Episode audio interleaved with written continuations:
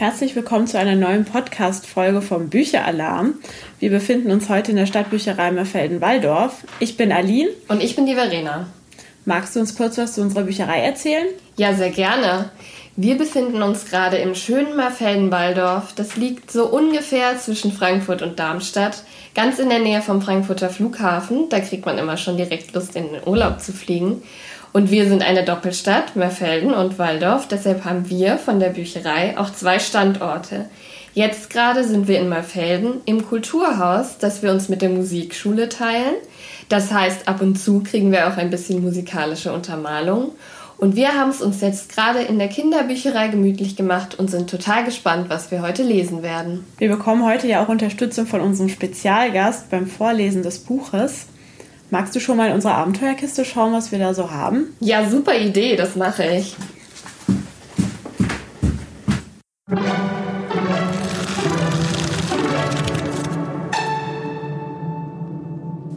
Hast du was Schönes gefunden? Ja, was total Interessantes. Extrem gefährlich Maus mit Mission von Mario Fesler. Erschienen im Magellan Verlag und illustriert von Eva Schöffmann-Davidoff. Das sieht echt interessant aus. Ja, das finde ich auch. So, ich glaube, ich höre schon unseren Spezialgast. Magst du dich mal vorstellen? Ja, gerne. Ähm, ich heiße Asia, ich bin elf Jahre alt und ich lese total gerne Krimis und Abenteuerbücher. Das hört sich ziemlich cool an, muss ich sagen. Mhm. Freust du dich denn schon, heute mit uns die Podcast-Folge aufzunehmen? Total. Verena hat ja schon aus unserer Abenteuerkiste ein Buch herausgezaubert. Kannst du uns beschreiben, was du denn hier siehst? Ja, also auf dem Bild sehe ich drei Katzen und sogar die eine steckt ihre Zunge raus. Dann sehe ich noch eine Maus und die hat an ihrem Gürtel so ein Reagenzglas. Und dann sehe ich noch zwei Jungs und ein Mädchen. Hm, ich sehe, muss ich sagen, tatsächlich sogar noch eine Katze, aber die ist ganz schön versteckt. Ja, oben in der Ecke ist die. Da muss man aber auch tatsächlich sagen, es ist ja auch eine Mission. Das heißt, da verstecken sich bestimmt auch die ein oder andere Katze. Und hinter dem Mädchen sehe ich auch noch was. Das sieht ein bisschen aus wie ein Hase, aber sicher bin ich mir nicht. Könnte ein Kuscheltier sein. Mal schauen. Was ich sagen muss, was ich ja auch sehr schön finde, ist dieses Daumenkino, was man findet, wenn man das Buch aufklappt und dann die Seiten blättert. In beide Richtungen sogar. Ich bin ziemlich gespannt, so wie das Buch jetzt an sich ist. Aline, magst du uns vielleicht mal kurz den Klappentext vorlesen, damit wir wissen, worum es ungefähr geht? Das mache ich sogar sehr gerne. Extrem gefährlich. Das ist im Leben von Max höchstens die unheimliche Shakira, die ihn in den Schulpausen immer so gruselig anguckt. Ansonsten kümmern sich seine überbesorgten Eltern schon darum, dass er bloß nicht so viel Aufregung abbekommt. Doch das ändert sich, als plötzlich der Geheimagent Juan vor ihm steht. Er ist gut ausgebildet, hochintelligent und eine Maus. Das klingt ja total spannend. Jetzt habe ich echt Lust, da mal reinzulesen. Und ihr? Ja, also ich äh, kann es kaum erwarten, dass wir hier schon ein paar Kapitel lesen. Ich bin auch total gespannt.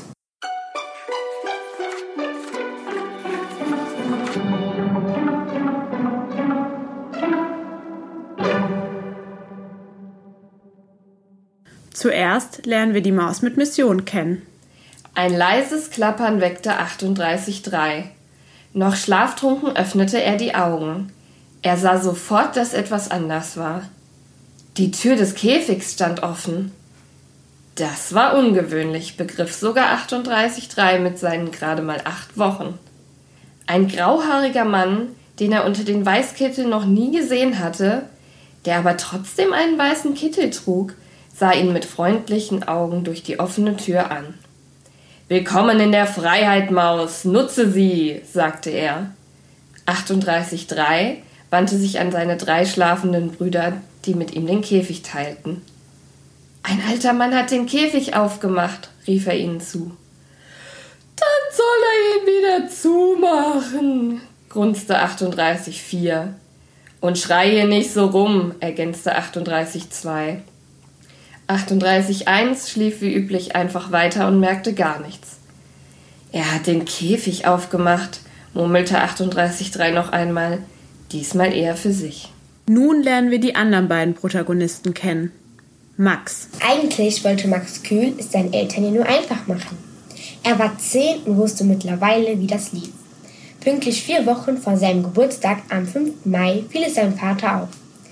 Immer am Frühstückstisch und immer, wenn er hastig den letzten Schluck Kaffee nahm. Dann streifte sein Blick nochmal über das Datum der Tageszeitung, die er gerade innerhalb von exakt 27 Minuten durchgearbeitet hatte, als wollte er sich ganz genau einprägen, zu welchem Tag denn nun die Börsenkurse gehörten, die er gerade als einzigen Teil der Zeitung, den er außer den Fußballergebnissen las, studiert hatte. Oh, du hast ja auch bald wieder Geburtstag, sagte sein Papa und rief das dann nochmal überrascht in den Flur. Serafine, Max hat bald wieder Geburtstag. Als wäre das eine Neuigkeit, die Max Mutter noch nicht mitbekommen hatte. Mama warf sich gerade in den Blazer, sagte dann Stimmt, stimmt und ordnete an, dass Max sich bitte bis zum Abendessen überlegt haben sollte, was er sich wünschte. An seinem vierten oder fünften Geburtstag, ein Alter, an das sich Max nicht mehr erinnern konnte, hatte er sich vielleicht noch total gefreut und lange darüber nachgedacht, was man sich denn so wünschen konnte. Jetzt, wo er wusste, was kam, lastete er diese mütterlichen Befehle so schwer auf seinen Schultern wie ein Todesurteil. Zumal er sich, seit er denken konnte, dasselbe wünschte und es einfach nie erfüllt wurde. Tschüss, ihr Schätze! Mama war immer die Erste, die das Haus verließ. In genau fünf Minuten würde Papa den Autoschlüssel von der Antrichte nehmen und dann hätte Max noch seine zehn Minuten für sich, bevor der Fahrdienst zur Schule kam. Seine Eltern betonten immer, wie wichtig Umweltschutz war und spendeten jedes Jahr zu Weihnachten für Regenwaldprojekte oder Klimaschutzorganisationen. Max fand das sehr unlogisch. Da Mama und Papa beide bei der Firma Blanche arbeiten, die Schönheitsprodukte herstellte und der größte Arbeitgeber der Region war, hätten sie auch nur ein Auto, ne ein Auto nehmen und ihn noch da dazu der Schule absetzen können. Denn die, denn die lag auf dem Weg. Damit wären der Fahrdienst und das zweite Auto überflüssig gewesen, die Umwelt ein bisschen weniger verschmutzt und schon wäre die Weihnachtsspende vielleicht gar nicht mehr so wichtig. Den Fahrdienst fand Max aber so oder so unlogisch, seit sie in das neue Haus gezogen waren. Da brauchte er zu Fuß zur Schule maximal zehn Minuten. Zumindest vermutete er das, ausprobiert hatte er es noch nie, weil seine Eltern das viel zu gefährlich fanden was für einen fast Elfjährigen gefährlich daran sein sollte, einen sehr breiten Bürgersteig zehn Minuten entlang zu laufen, hatten sie ihm aber noch nicht so richtig erklären können. Tschüss, mein Junge, lern was Schönes, rief Papa. Die fünf Minuten waren vorbei. Max sagte auch Tschüss, fragte sich, was wohl die schönen Dinge waren, die man zu Papas Zeiten noch in der Schule gelernt hatte, und räumte die Spülmaschine ein. Dann zog er ein Desinfektionstuch aus dem Spender neben dem Kühlschrank wischte die Tischplatte ab und warf es in den Mülleimer. Er holte den Rucksack aus seinem Zimmer, guckte, ob alles eingepackt war. Natürlich war es das. Mama kontrollierte abends ja immer und ließ sich mit einem Seufzer auf den Küchentisch fallen, um auf das Hupen des Fahrdienstes zu warten. Wenn das Leben immer so langweilig ist wie jetzt, dachte Max, hat man eigentlich keinen Grund, elf zu werden. Shakira. Zur gleichen Zeit in einer anderen Ecke der Stadt warf sich Shakira bitter die Tasche über die Schulter packte Harvey ihren riesigen Stoffhasen am rechten Ohr und schlug die Tür hinter sich zu. Onkel Wichmann rief ihr noch etwas nach, aber wichtig konnte das eh nicht sein. Nichts, was Onkel Wichmann sagte, war wichtig. Shakira hatte schlechte Laune. Das war nichts Besonderes, denn Shakira bitte hatte immer schlechte Laune. Mindestens Stufe 7, aber eigentlich war Stufe 8 der Normalzustand. Unter Stufe 7 kannte Shakira die Welt gar nicht, aber vielleicht war sie ja, wenn sie schlief, auf Stufe 5 oder so. Montags allerdings war Stufe 9 angesagt. Da musste sich nicht nur die beknackten Kinder in der Schule, die meistens genauso beknackten Lehrer und den beknackten Onkel Wichmann ertragen, sondern nachmittags auch noch zur beknackten Psychologin. Das war eindeutig mehr Beknacktheit, als ein hochbegabtes Mädchen aus schlechtem Hause ertragen konnte. Das Beste am beknackten Montag, ach was, das Beste an allen Werktagen, war eigentlich der Schulweg. 20 Minuten nur für sich, einmal durch die Innenstadt, in der zu dieser Uhrzeit bis auf die Straßenreinigung niemand unterwegs war. Die interessierten sich für gar nichts, außer für saubere Gehwege. Auch nicht für eines seit dem letzten Samstag Zehnjährige, die einen demolierten Monsterhasen am Ohr hinter sich herschleifte. Shakira zog ihr Haargummi am linken Zopf fester. Es leierte langsam aus. Natürlich hätte sie Onkel Wischmann fragen können, ob er ein neues kaufen würde. Das hätte er sofort gemacht. Aber vorher müsste sie zwei Stunden mit ihm im Internet durch 67 Online-Shops surfen. Dabei würde er ständig fragen, wie sie das fände oder das und dabei nervös zwei Kilo Salzbrezeln zermalen, weil er ihre ständig wiederholte Antwort wird schon gehen nicht begeistert genug fand. Da wartete sie lieber ab, bis ihr Haargummi zu Staub zerfiel. Enttäuschend merkte Shakira, dass sie über den Haargummi-Gedanken bereits am Rathausplatz angelangt war. Die Hälfte des Schulweges hatte sie schon hinter sich gebracht. Bald war sie wieder unter den Menschen und sie konnten Menschen nicht ausstehen. Menschen waren so überflüssig. Aber da man einem kleinen Mädchen nicht zutraute, das für sich selbst zu entscheiden, musste sie mit ihnen leben. Zumindest so lange, bis ihr Abi mit 1,0 und ihr Studium der Biochemie mit Auszeichnung abgeschlossen hatte. Dann würde sie auch schon eine schöne Waffe erfinden und an das Land verkaufen, das am meisten dafür bot. Von dem Geld würde sie eine einsame Insel anschaffen und dann wäre sie da, wo sie sein wollte. Weit, weit weg von anderen Menschen. Shakira blieb stehen. Am Ende der Fußgängerzone in der Turmgasse tat sich etwas in dem leerstehenden Laden, in dem mal eine Drogerie gewesen war. Sie sah sich prüfend um, ob jemand sie beobachtete und ging danach langsam näher. Tatsächlich, das Ladenfläche zu vermieten Poster war verschwunden. Hinter der staubigen Schaufensterscheibe erkannte Shakira eine Schubkarre, Schaufeln, Zellsäcke. Da wurde richtig gewerkelt.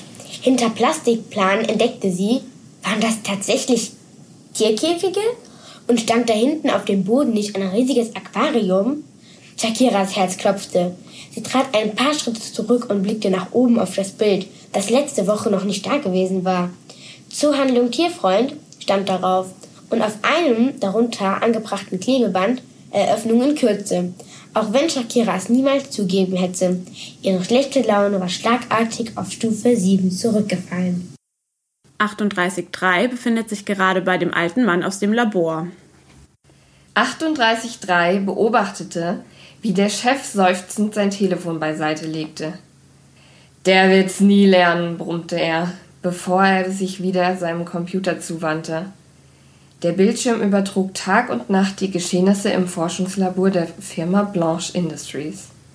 Mittlerweile wusste 38.3, dass sein Chef dort vor seiner Kündigung genauso heimlich eine Kamera angebracht hatte wie im Tiertrakt.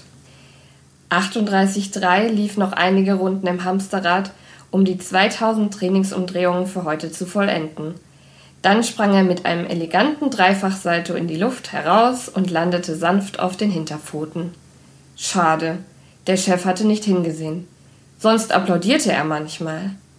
38.3 kletterte den Tisch hinunter und lief zum Chef, krabbelte dessen Hosenbeine hoch und setzte sich neben die Tastatur. Geistesabwesend tätschelte der Chef seinen Kopf und betrachtete weiter den schwarz-weißen Ausschnitt auf dem Bildschirm, der die schreckliche Katzenfrau an einem Labortisch zeigte. In der letzten Zeit hatte der Chef sich ganz auf sie konzentriert. Neben ihr arbeitete noch eine weitere Frau, blond und mit Pferdeschwanz, die 38,3, als er noch im Käfig mit seinen Geschwistern gesessen hatte, immer ganz nett gefunden hatte. Der Chef hatte ihm erzählt, dass die beiden Schwestern waren, obwohl sie sich gar nicht ähnlich sahen. Die Blonde hielt einen Kolben mit einem Pulver vor sich und betrachtete ihn ehrfürchtig. Das könnte der Durchbruch sein. Was meinst du, darf ich es Antoine zeigen, Eva Maria? fragte sie die Schreckliche. Ihre Stimme klang durch die Übertragung ein bisschen verzerrt, war aber trotzdem gut zu verstehen. Er wird sich so freuen.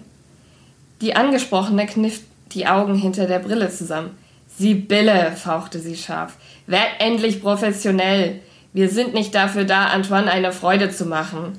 Es ist praktisch, wenn er glaubt, du wärst in ihn verknallt, aber langsam habe ich das Gefühl, du tust nicht nur so. Also reiß dich zusammen und mach das, wofür wir hier gut bezahlt werden. Jetzt sagt doch endlich mal, wofür Antoine euch bezahlt, murmelte der Chef. Außerdem ist von Durchbruch noch keine Rede. Denk an die Nebenwirkungen. Antoine will sie an seinem neuen Versuchsobjekt testen, das er gefunden hat. Strohdumm und lammfromm. Diese Testreihe mit der festen Form müssen wir noch abwarten. Dann erst sind wir soweit. Sie stand auf. Komm, er wartet auf uns in der Lobby. Die Frauen verschwanden aus dem Blickfeld der Kamera. Der Chef wandte sich vom Computer ab und schaute 38.3 schuldbewusst an. Sie haben immer noch nicht mit den Versuchen aufgehört, seufzt er. Und Sie verlieren kein Wort darüber, was Sie eigentlich vorhaben. Ich befürchte, es wird Zeit, mein Kleiner. Er sah 38.3 ernst an. Deine Ausbildung ist beendet. Mehr kann ich dir nicht mehr beibringen. Ich hätte es dir gerne erspart, aber du musst los. Doch vorher brauchst du natürlich noch etwas. 38.3 schaute ihn fragend an. Der Chef lächelte ihn an. Einen Namen, erklärte er dann und streichelte 38.3 sanft hinter den Ohren.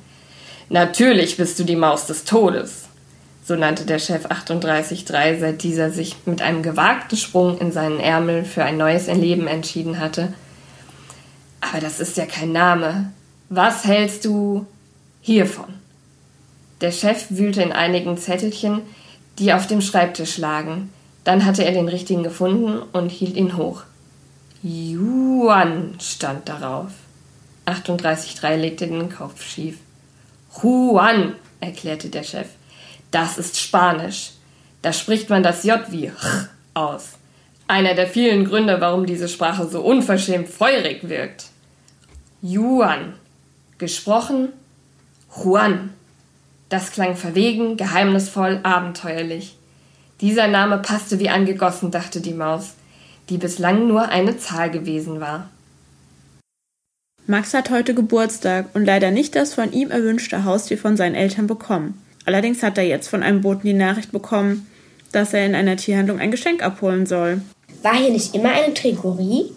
fragte Max keuchend, als sie wenige Minuten später vor der Zoohandlung standen. Heute Neueröffnung, prangte in großen Buchstaben auf einem Schild vor der Tür. Ein paar Luftballons waren daran angebunden.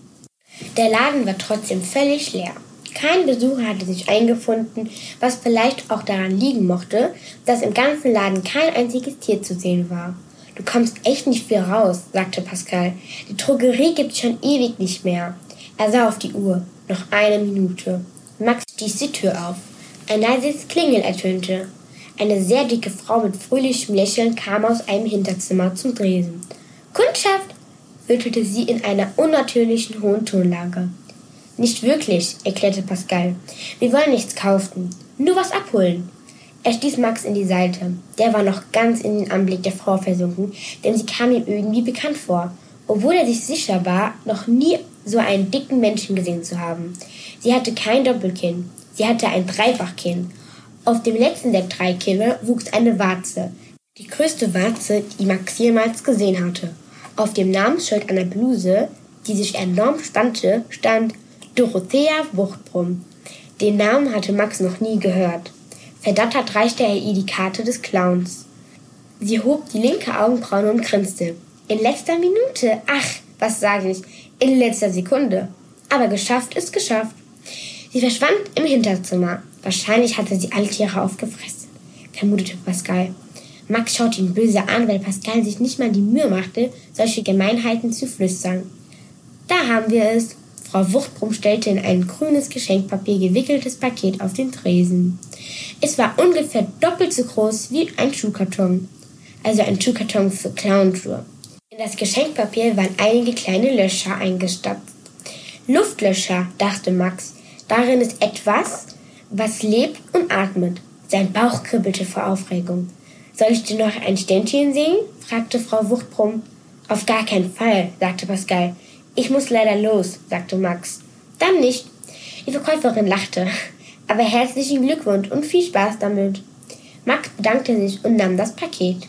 Er fühlte Stäbe unter dem Papier und ganz leicht schien es darin zu ruckeln. Das war wirklich etwas Lebendiges drin. Sein Herz machte einen Satz. Vielleicht hatte Opa alle Bedenken von Max Eltern in den Wind geschlagen und ihm doch noch eine Katze geschenkt. Eine Frage noch, sagte Pascal. Ja, bitte? Die Frau beugte sich leicht vor. Wie erfolgreich kann eine Zuhandlung sein, in der keine Tiere sind? Er zeigte auf den Raum, in dem ausschließlich leere Aquarien, leere Käfige und leere Körbe standen. Gott behüte, rief Frau Wuchtbrumm. Das stresst die armen Dinger nur, wenn sie den ganzen Tag begaffen lassen müssen. Wer sich ein Tier wünscht, kann uns das sagen, und dann schaut der Tierfreund, was er tun kann. Max bedankte sich ein zweites Mal und wollte los. Aber Pascal war noch nicht fertig. Eine allerletzte Frage. Pascal ignorierte Max Ungeduldiges. Die Pause ist gleich vorbei. Heißt Ihr Chef wirklich Herr Tierfreund? Die Frau lachte schallend. Natürlich nicht. Ich heiße doch auch nicht Dorothea Wuchtbrunn. Das nennt sich Marketingkindchen. Sie lachte noch, als Pascal und Max den Laden verließen. Max hat das Geschenk mit nach Hause genommen. Max stellte das Paket auf den Tisch, befreite es vom Geschenkpapier und schnappte eine Sekunde später hörbar nach Luft. Juan. Drei Personen befanden sich in Juans Sichtfeld. Das war gut, denn auch die Prognose des Chefs hatte von drei Personen gesprochen. Eine Frau um die 40, sehr bleich, was einen ungesunden Lebensstil vermuten ließ. Ein glatt rasierter Mann in etwa demselben Alter, mit dafür schon ganz schön ausgedünntem Haar und ebenfalls sehr ungesunder Gesichtsfarbe. Und ein Junge, der zwar auch blass aussah, dafür aber übers ganze Gesicht strahlte. Ich dachte, es wäre eine Katze, sagte er jetzt. Aber eine Maus ist auch super. Das musste Max sein. Max Kühl, die Zielperson. Bruno, du rufst sofort deinen Vater an, befahl die Frau mit eisiger Stimme. Auch diese Reaktion hatte der Chef prognostiziert. Klarer Fall. Seraphine Kühl, die Mutter der Zielperson. Und der Mann, der sich gerade das Telefon geholt hatte, war dann, gut, das hatte die Frau ja schon verraten, Bruno Kühl. Sag Opa Danke von mir, rief der Junge und wollte sich den Käfig schnappen. Die Hand seiner Mutter griff ihn am Arm. Schatz! Sie klang angestrengt beherrscht. Die Maus bleibt hier. Aber es ist doch mein Geschenk, widersprach der Junge. Geh hoch in dein Zimmer, ordnete die Frau an. Ich komme gleich und wir reden. Juan sah, wie die Zielperson frustriert die Fäuste ballte. Aber dann verließ sie doch ohne weiteren Protest die Terrasse. Hallo Papa, sagte Herr Kühl ins Telefon. Nein, spar dir das. Schön, dass du anrufst. Was soll das? Wenn wir entscheiden, er kriegt kein Haustier, kriegt er kein Haustier. Auch nicht von dir. Ab jetzt wurde es spannend. Ab jetzt waren die Prognosen des Chefs ungenau geworden. Sie hatten drei Versuche, schlugen alle drei fehl, war die Mission in Gefahr. Beruhigendes Gemurmel drang aus dem Telefon, das aber keine Wirkung auf Herrn Kühl zu haben schien. Nichts mit, hab dich nicht so. Kein Tier. Wir bringen es morgen zurück ins Geschäft. Bruno Kühl betrachtete das Geschenkband, auf dem das Logo des Ladens prangte. Zoohandlung Tierfreund, was ist das überhaupt für ein bescheuerter Name? murmelte er. Juan unterdrückte ein Seufzen. Versuch eins, die freundliche Überredung, war damit fehlgeschlagen. Ist das dein Ernst? Bruno lachte ungläubig auf und hielt die Hand auf den Hörer. Er sagt, er enterbt mich, wenn ich es zurückbringe. Seraphine Kühl sprang auf und riss ihren Mann das Telefon aus der Hand. Wunibald! So wie du dein Geld zum Fenster rauswirfst, ist da eh nichts zu erben, rief sie ins Telefon. Und außerdem, ich verdiene sehr gut, dein Sohn verdient sehr gut, seit neuestem sogar sehr, sehr gut. Wir verkaufen für dein Erbe nicht unser pädagogisches Konzept. Bruno Kühl nickte entschlossen. Verdammt. Juan wurde langsam nervös. Auch Versuch 2 war fehlgeschlagen. Seraphine gab das Telefon an ihren Mann zurück. Sie ging in die Küche, holte ihren Laptop und klappte ihn auf. Vermutlich googelte sie schon die Adresse der Zoohandlung. Du hast es gehört, Papa? Außerdem, was interessiert mich jetzt dein Erbe? Du bist knapp 60 und kerngesund. Zeit für Versuch 3. Der letzte Ausweg, hatte ihn der Chef genannt, und man hatte ihm angehört, wie ungern er ihn gehen wollte. Brunos Gesichtszüge versteiften sich, dann rollte er unwillig mit den Augen. Seine Stimme wurde lauter. Oh, Papa, jetzt ist mal gut. Das ist geschmacklos und sogar unter deiner Würde. Was sagt er jetzt schon wieder? fragte Seraphine ihren Mann. Dass das Geschenk sein letzter Wille ist, und seinen letzten Willen dürfen wir ihm nicht abschlagen. Das machen wir auch nicht, befand Seraphine. Wenn er in 30 Jahren todkrank ist, werden wir mit Freuden seinen letzten Willen erfüllen. Sie tippte wieder auf ihrem Notebook herum. Er meint, er hat keine 30 Jahre mehr, flüsterte Bruno ihr zu, sondern nur noch wenige Wochen. Wie angestochen drehte Seraphine sich um. Das ist wirklich geschmacklos, rief sie. Plötzlich piepte ihr Notebook und kündigte eine E-Mail an. Serafine wendete sich stirnrunzelnd dem Bildschirm zu. Du hast uns was geschickt? fragte Bruno ins Telefon. Er schaute seine Frau an, die noch ein bisschen blasser geworden war. Eine Mail von deinem Vater, murmelte sie. Es ist ein ärztliches Attest. Sie hob den Kopf und nun sah sie gar nicht mehr wütend aus, sondern traurig. Er hat wirklich nur noch wenige Wochen, sagte sie leise. Endlich kann Max Zeit mit seinem neuen Haustier verbringen. Juan. Fast hatte Juan nicht mehr daran geglaubt. Schließlich war beinahe eine Woche vergangen. Er hatte schon mit dem Gedanken gespielt, den Einsatz abzubrechen und zum Chef zurückzukehren, weil er einfach keine ruhige Minute mit dem Jungen bekam. Doch das Wunder war geschehen. Max war allein. Und er fiel nicht sofort nach einem kurzen Streicheln über Juans Kopf todmüde ins Bett. Stattdessen kam der Junge ganz aufgekratzt mit einem Tablett in das Zimmer gestürzt und rief in Juans Richtung Bin gleich bei dir. Max malte irgendwas auf einen Zettel, legte ihn auf den Schreibtisch, schenkte sich aus einer Flasche ein Glas seltsam gesund aussehende Limonade ein und rückte dann Juan in seinem Käfig näher heran. Hallo, sagte Max und schaute Juan sehr feierlich an, während er seine Käfigtür öffnete. Ich bin Max, dein Besitzer. Ich weiß, du kennst mich kaum, aber heute habe ich endlich mal Zeit. Und als erstes, der Junge zeigte auf das Stück Papier, brauchst du einen Namen. Juan flitzte durch die Tür und studierte das Blatt. Drei Worte standen darauf und darunter war jeweils ein großes Kästchen gemalt. Der Junge nahm etwas vom Tablett und rollte auf seinem Bürostuhl zurück. Ich konnte mich einfach nicht entscheiden, sagte er. Deshalb hast du jetzt die Qual der Wahl. Wenn du Piepsi heißen möchtest, er hielt eine Weintraube hoch und legte sie dann in das Kästchen unter dem Wort Piepsi. Musst du diese Traube essen, dieses Stück Käse, er hielt einen Würfel laktosefreien Weinsteiner hoch, das erkannte Juan sofort am Geruch, steht für den Namen Fussel. Wenn du heißen willst wie mein Opa, entscheide dich für dieses Stück Schokolade und schon bist du Wunibald. Er legte ein schwarzbraunes Quadrat, das eher aussah wie ein Stück Holzkohle, in das letzte verbliebene Kästchen. Juan lief auf das Blatt, schnupperte an der Schokolade, die auch wie Kohle roch, und schob sie über die Kante des Papiers. Der Junge sah ihn stirnrunzelnd an. Juan ging zur Weintraube, gab ihr einen Schubs mit der Nase und sie kullerte vom Schreibtisch. Zuletzt nahm er den Käsewürfel zwischen die Vorderpfoten und schleuderte ihn mit einer Drehung von sich.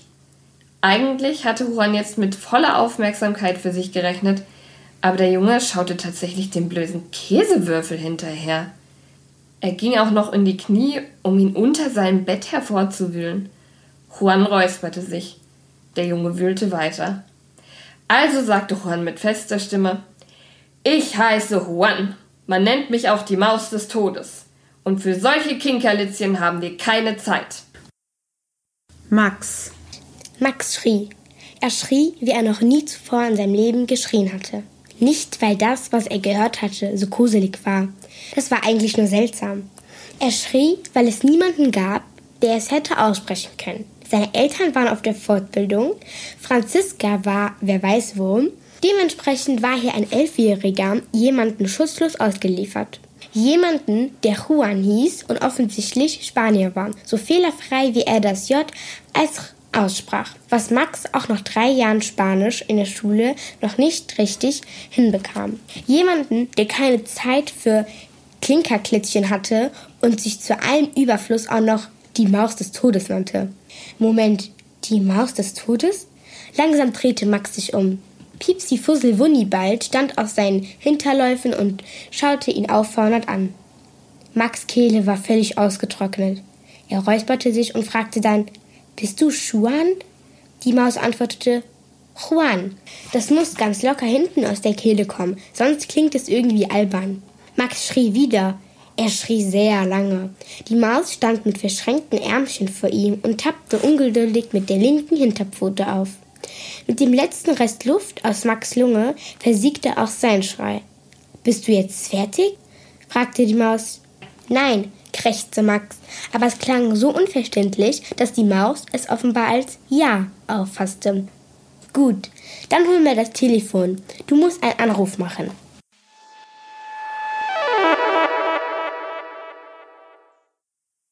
Das war's tatsächlich mit unserem Vorleseteil. Ich frage mich jetzt auf jeden Fall, wen Max anrufen soll. Und ich freue mich, dass wir jetzt Mario Fesler begrüßen dürfen und ihm ein paar Fragen stellen können.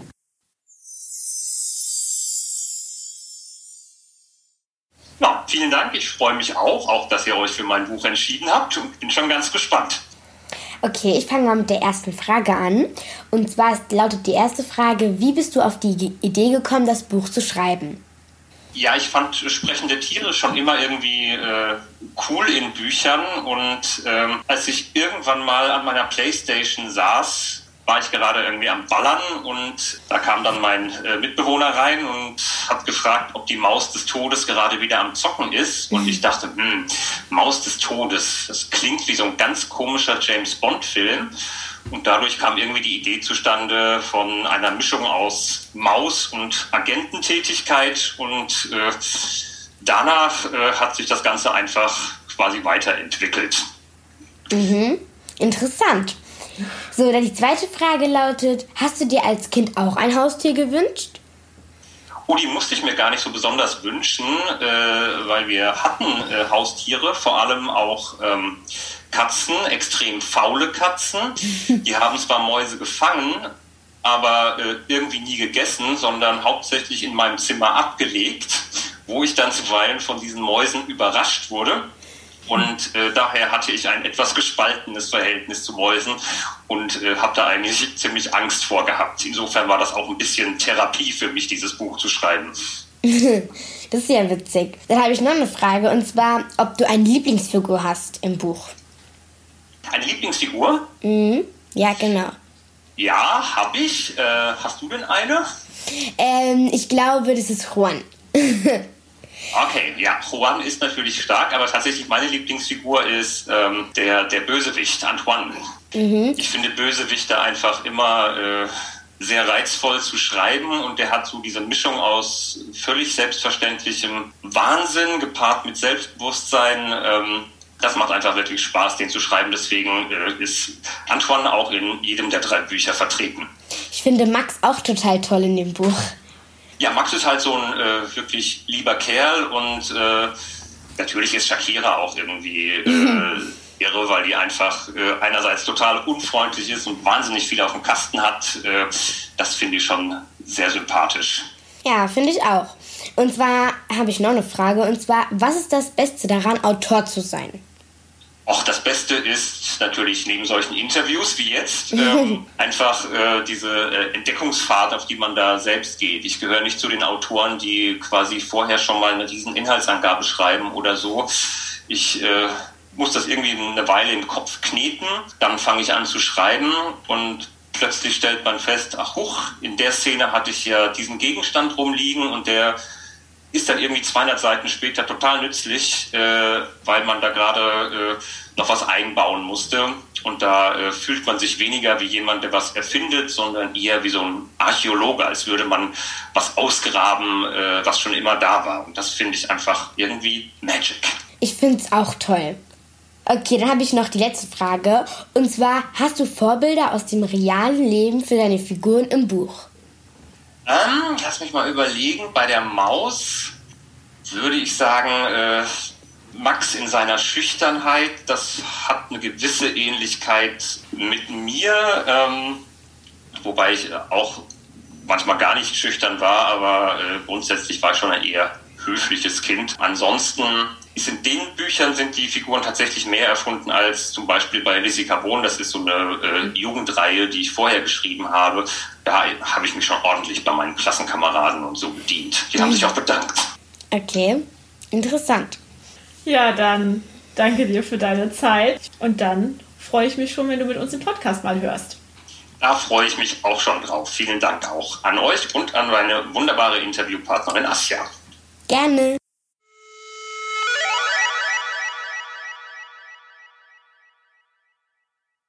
Asja, was würdest du abschließend zu dem Buch sagen? Ja, also ich fand das Buch ziemlich gut. Ähm, es ist sehr spannend und witzig und ich freue mich schon total, den zweiten Teil zu lesen. Und deswegen kann ich es auch weiterempfehlen. Auf den zweiten Band freue ich mich tatsächlich auch schon sehr. Das war's tatsächlich von uns aus Merfelden-Walldorf. Wir hoffen, ihr hattet Spaß, uns zuzuhören. Und Asja, wir hoffen auch, dass du Spaß hattest, uns zu unterstützen, den Podcast zu erstellen. Ja, mir hat es total Spaß gemacht und ich fand es auch total toll, dass ich mitmachen durfte. Und wenn ihr genauso gespannt seid wie wir, wie es weitergeht, habt ihr drei Optionen. Zum einen könnt ihr bei euch in der Bücherei nachfragen, ob sie das Buch haben. Ihr könnt aber auch den Buchhandel fragen. Oder ihr nehmt bei unserem Gewinnspiel teil. Das ist bis zum 1. April möglich. Schreibt uns einfach an die Stadtbücherei etmerfelden-waldorf.de eine E-Mail mit dem Kennwort extrem gefährlich und schon seid ihr im Lostopf. Zu guter Letzt wollen wir uns noch bei einigen Menschen bedanken, die das Ganze überhaupt ermöglicht haben. Unser Dank geht einmal an den Magellan Verlag, der uns zum einen die Rechte eingeräumt hat, dass wir einen Teil aus dem Buch vorlesen durften und auch das Buch zur Verfügung gestellt hat. Dann danken wir natürlich auch noch Mario Fesler, dem Autoren des Buches, denn ohne ihn würde es dieses tolle Buch gar nicht geben. Dann danken wir noch der Illustratorin Eva Schöffmann-Davidoff, denn wenn ihr das Buch sehen könntet, hat sie wirklich ganz grandiose Arbeit geleistet. Und dann danken wir tatsächlich noch Lena Stenz, der Organisatorin vom Bücheralarm. Und zu guter Letzt danken wir noch dir, Asja, dafür, dass du uns geholfen hast, den Podcast zu erstellen. Habe ich total gerne gemacht. Ja, dann bleibt uns nur noch zu sagen, ganz herzlichen Dank fürs Zuhören. Wir verabschieden uns hier aus Merfelden-Walldorf und schaltet beim nächsten Mal wieder ein beim Bücheralarm.